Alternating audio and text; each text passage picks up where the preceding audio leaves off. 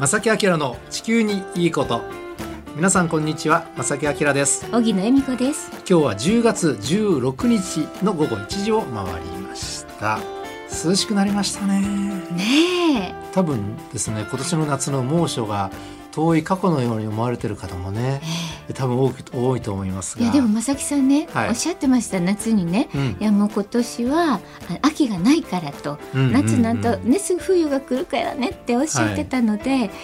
覚悟はしてましたけど本当だっていう。そういう予測があってもびっくりしますから、えー、私も。ね、多分ね、はい、でもこれから先の傾向としては、はい、あの秋がなくなるというかねやっぱりあの例えば紅葉シーズン葉っぱの色づきってどっかのタイミングでないと、はい、植物は次のステップいかないじゃないですか。そうですよね。だからどっかで紅葉のシーズンはあるんですけれども綺麗にこの期間が紅葉シーズンとかねこっから雪のシーズンっていうのがなかなかこうはっきりと分からなくなっていくようなそんな気候になりそうな感じですね。まあ多分これも地球温暖化の影響かなと思いますけどね。うん、だからここに来て一気に涼しくなりましたけども、はい、えー、これからまあ年内だけでもね例えば極端にまたちょっと気温が上がってしまう日があったりとかねそういうことあると思うので。うん、なかなか体調の管理っていうのは本当に難しいねあの時代に入ったなと言えると思いますがあの健康管理だけはしっかりとしてくださいうまく天気予報を使ってください。はい、ということで今日はですね前半と後半少し内容を分けてねお届けしたいと思いますが前半はですねちょっと温かいお話温かいお話をしたいといいですね。温かい話してください、はい、ご期待ください、はい。この番組は公益財団法人兵庫環境創造協会の提供と浜田科学株式会社の協力でお送りします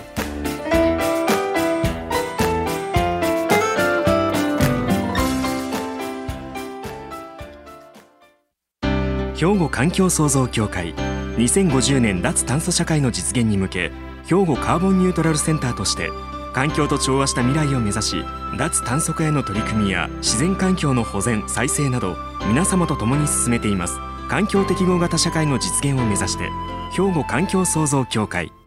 お父さん何してるん？え店で使ってた揚げ油捨ててるけど。もった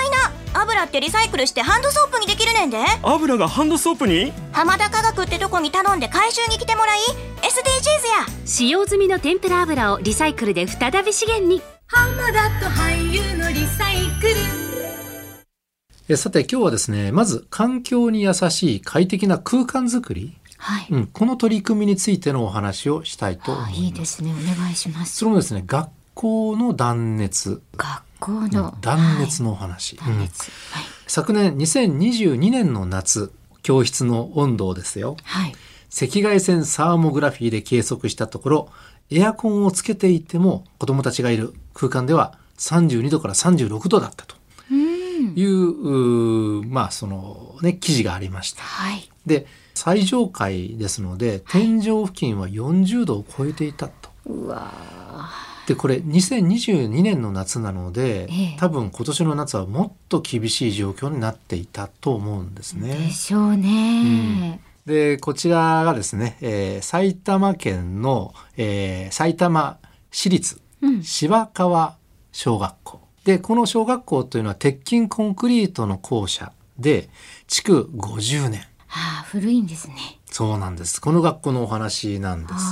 で、えー、何とかしたいと考えた学校関係者が、えー、どこに相談に行ったかと言いますと、埼玉県内の建築関係者ら20社で作る埼玉断熱改修会議。あそんなのがあるんですね。そうなんです。ここに相談に行ったんだそうです。で、この会議は断熱とか遮熱を通して、暑さ対策とか省エネの重要性を訴える活動をボランティアで行っているそういう団体。いいですね。そういう奉仕をなさってくださってね。そうなんです、今日お伝えするのは2022年去年の夏を受けての取り組みなので、はい、今年の夏どのように子どもたちが過ごされたかはちょっとね情報としては入ってないんですが、その取り組みがどうだったかっていうのをちょっとお伝えしたいと思います。でですねここで問題がありまして、はい、こういうそのあのボランティアですのでもちろん断熱工事にかかる費用、うん、材料っていうのはこれ実はねこの会議の参加企業が無償で提供しております。もうありがたいことですね。ボランティアです。で工具代とか大工さんの人件費などこれ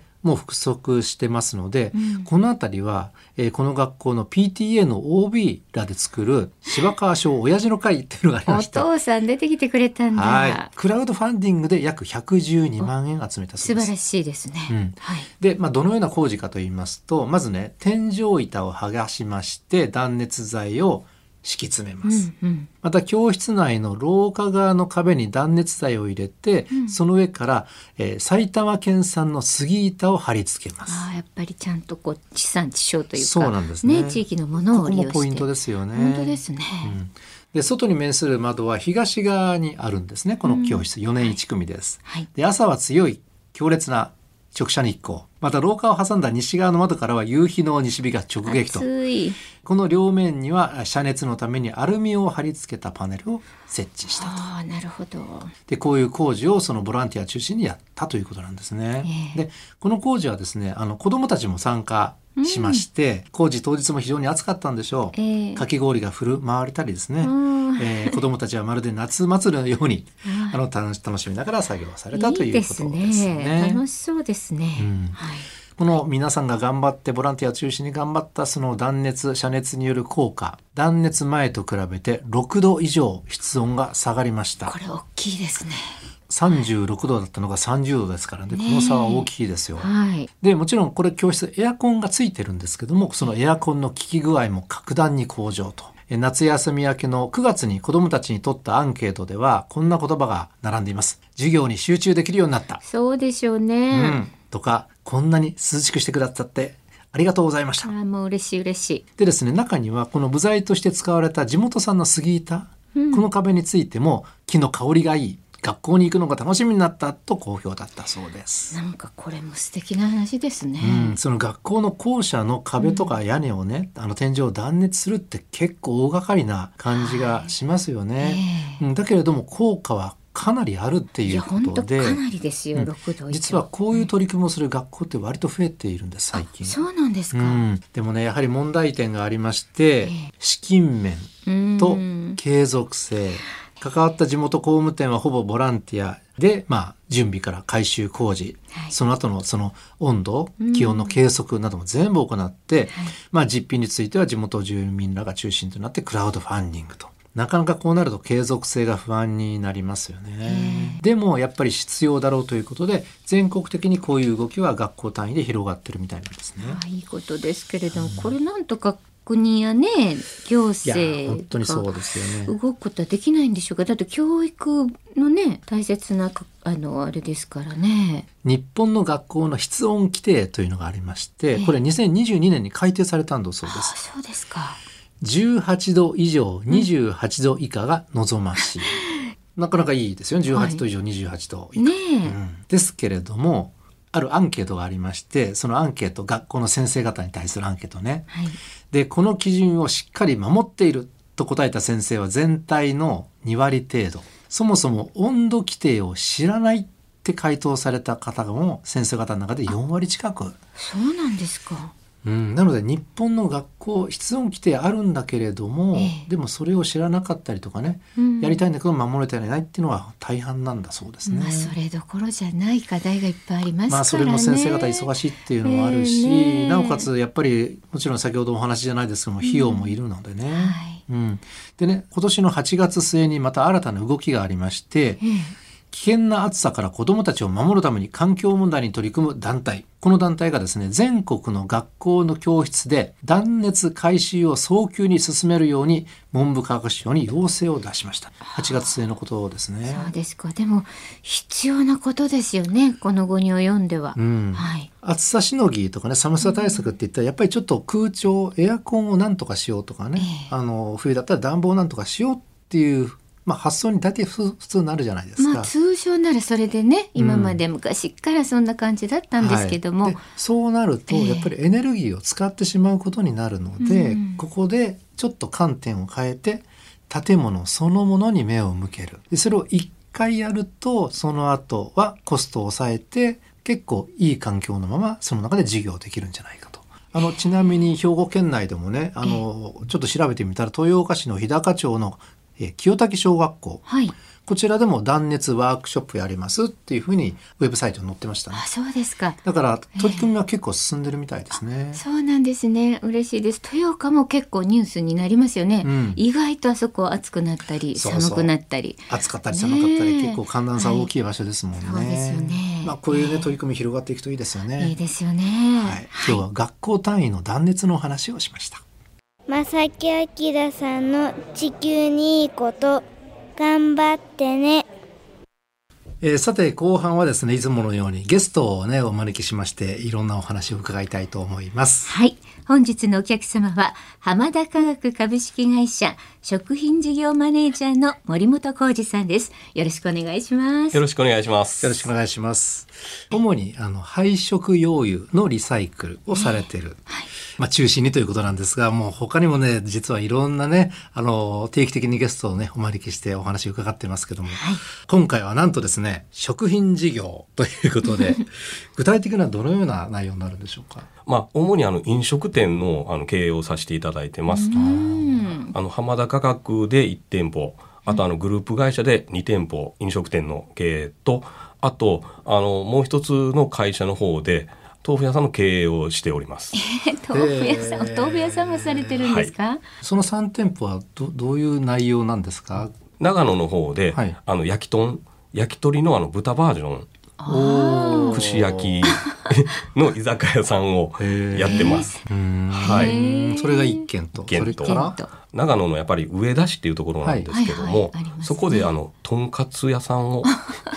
豚つながり。豚つながりですね。あと1店舗はあの大阪の方なんですけども、はい、私の方があの携わらせてもらってるあのタイ料理をやってます。これ幅の広い。ね幅広いですね。タイ料理って何を思い浮かぶかな？タイ料理。私はトムヤムクンってタイ料理？あはいそうです。で、その D、DEE という言葉をこの資料には書いておりますが。これはまあ D と読むんですけども、はい、あの、まあ、 good っていうことです。よくあの、てあのタイ料理のあの名前でも、まあ、ちょこちょこ使われるんですけど、タイ語で？タイ語ではおそらくもっと難しい字書くかとは思うんですけども、はい。でもお店の名前なわけですね。そうです。ちなみにこちらは大阪のどちらに？大阪のあの心斎橋アメリカ村っていうところが分かりやすいかな。その中にあのビッグステップっていうあのまああの商業施設があってランドマークになってると思うんですけども、そこのあの3階でやらせていただいてます。先ほどもねご紹介したように浜田科学さんで配色用油を回収してアップサイクルリサイクルされるっていう。でその中でもハンドソープを作ったりとかね、うん、そういう話を伺っていてそういうイメージがまあメインなんですけどもなぜこの浜田科学さんはその飲食店事業を始められたのか、はい、なんかきっかけみたいなのがあるんですか？もともとあの僕が浜田科学に在籍した時から、うん、あの社長が飲食店やりたいって昔から言ってまして。僕は何言ってんのかなって思ってたんですけど まあでもよくよく考えたらあの我々の仕事の得意先が、まあ、大半が飲食店なわけでそ、ね。うん、そちらの方の立場に立つことで店舗の困りごととかっていうのが聞くだけじゃなくて我々の身としてちょっと見えてくると。配食用油リサイクルとかあの廃棄物のリサイクルっていうことにあのつなげれるだろうっていうのが一つはあります。実際現場がどんなことになってるのかっていうのはやっぱり肌で感じることができることがありますよね。まず大きいのはやっぱおそらくそれが一つ。っていうのと、うんうんはい、あのやっぱりあの食べるっていうのはやっぱり人間のやっぱりねあの一番大きなところなのかなと思うんですけど。楽しみでもありますね、はい、うん、やっぱそれを通してなんかあのあのみんなを幸せにしたいとかうちの社長はあの結構街づくりっていうのがすごい一つのテーマになってるっていうふうな形なのでやはりその辺から街を元気にしたいとかっていうのもあって、アメリカ村って一頃ね、ちょっと今はだいぶ人戻ってきたんですけど、うん、ね、ちょっと前までは割とねガヤガヤあのガチャガチャしたいやもう正直言ってちょっと歩くの緊張 するようなイメージ、で、この前僕たまたま歩いたんですけど、全然今そんなことなくて、あの変わったなってすごい印象を持ちました。ありますよね、若い人たちもね、なんか楽しめるようなね。あの前回ねあの浜田化学さんからお越しいただいた田中さんのお話ですとねあの、食品業界における食品ロスの取り組みをお話しいただいたんですけどもあの調べてみますと1年間の食品ロスが約612万トン。東京ドーム約5杯分と言われています。でこれ廃棄することで環境負荷にもつながってしまうわけなんですけどもあの森本さんの今のねあの仕事の中で食品ロスについてはどのようなお考えをお持ちですか？飲食店やってる方でしたらもう皆さんも考えることだと思うんですけども、食品ロスイコールもうあの利益の 削減っていうことになるので。そうですよね。仕入れて料理作ってもそれ食べられなかったら廃棄せざるを得ない、はい、これマイナスですもんね。それ自体がマイナスなのでもう,、もう皆さんそれは当然考えられることかとは思うんで、あのもう今更っていう話ではあるんですけども、あのこの食品ロスに対する取り組みなんですけども具体的にはもう少し何かされてることありますか？そうですね、まあ、店舗レベルでいうと、やはりあの廃棄物を少なくするっていうのはもう当然のことなので、あのできるだけあのあの捨てずに済むような処理っていう形でやらせていただいてます。うんうん、でもあの例えばどそうですね。あのうちでしたらあのタイ料理であのカオマンガイっていう料理があるんですけども。聞いたことあるけど、はい、どんなのか全然思い浮かばない。あのなかなかそれ注文聞いてから作るんやったらものすごい時間かかりますし、うん、あの作り置きしておいたものを出すっていうことであれば、うん、まあ茹でたてよりもちょっと硬くなってたりとかっていうのがあって、なかなかあのすごい美味しい状態で出せないっていうのが一つあって、はい、でなおかつそれもロスになるっていうものがあったんですけども、うん、まあ弊社ちょっと話ずれるんですけどコロナで1年間店閉めてたんですね、はい、去年の4月から再オープンしたんですけども、はい、その時にできたものロスも少なくして美味しいものを作ろうっていうことで、うん、そのあの鶏肉をですね、あの真空パックにして、調味液もにつけ込んで、真空パックにして低温調理っていうやり方をちょっとさせていただいて。ということはその賞味期限も伸びるし、伸びるし豚肉ってあの今、まあ、食中毒とかであの、まあ、菌とかがあるんですけどその菌が死ぬギリギリの温度でなおかつタンパク質が固まらない温度っていう設定をしてそれで調理することで美味しく、うん、でしかも賞味期限が伸びる伸びると。安全な食べ物な、はいね、あ鶏肉ですよね。そうそうです。ね。そういうことをちょっとしながら他のメニューに関してもやってっていう形でちょっと取り組んでその一番いい、まあ、最終点として真空パックで低温で保存するっていう、はい、そうですこれすることであともう一つあの、いいところがあったのはあの人の手があんまりかからないので、あの人件費と食材費ですね、これがやっぱりあの2つ大きいところになるんですけども、そういう調理することであの人の手もかからずに済むというなるほどなるほど、はい、そうそうです。なりますし、まあ持続可能な美味しいお店作り、はい、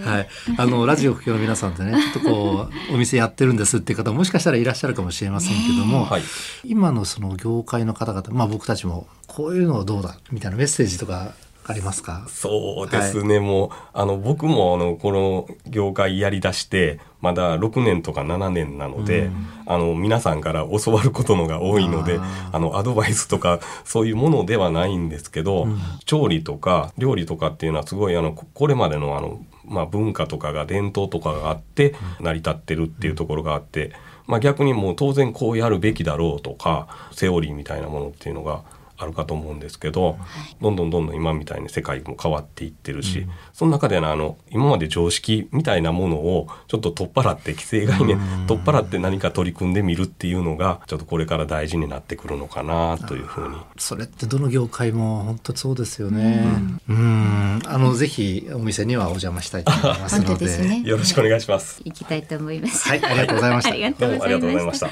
本日のお客様は浜田科学株式会社の食食品事業マネージャー森本浩二さんでした。ありがとうございました。ありがとうございました。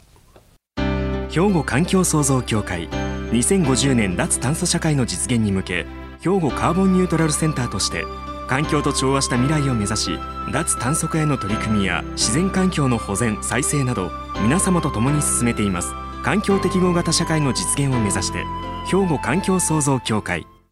お父さん何してるん？え店で使ってた揚げ油捨ててるけど。もったいな。油ってリサイクルしてハンドソープにできるねんで。油がハンドソープに？浜田科学ってとこに頼んで回収に来てもらい。SDGs や。使用済みの天ぷら油をリサイクルで再び資源に。浜田と俳優のリサイクル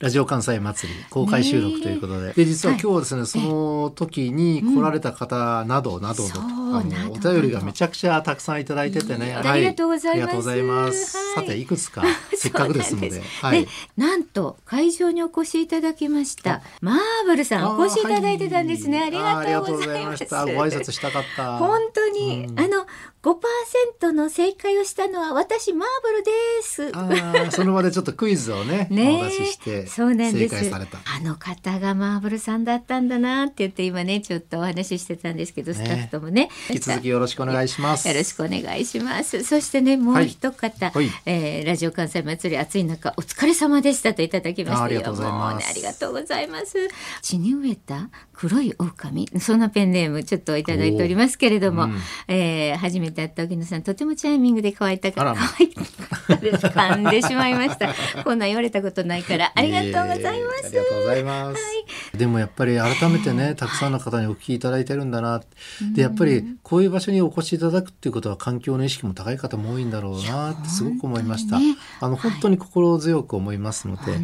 はい、引き続きラジオの方ね聞いていただきたいと思います、はい、ね本当に暑い中ね。本当にありがとうございました。まだまだ皆さんといろんな意見交換したいです。おはがきお便りの場合は郵便番号650-8580ラジオ関西正木明の地球にいいこと。ファックスでは078-361-0005メールではまさきアットマーク jocr.jp こちらまでどしどしお寄せください、はい、お待ちしております。ということで正木明の地球にいいことは今日はこの辺でお別れいたしましょう。ご案内は正木明と。荻野恵美子でした。それではまた来週。さよならこの番組は公益財団法人兵庫環境創造協会の提供と浜田科学株式会社の協力でお送りしました。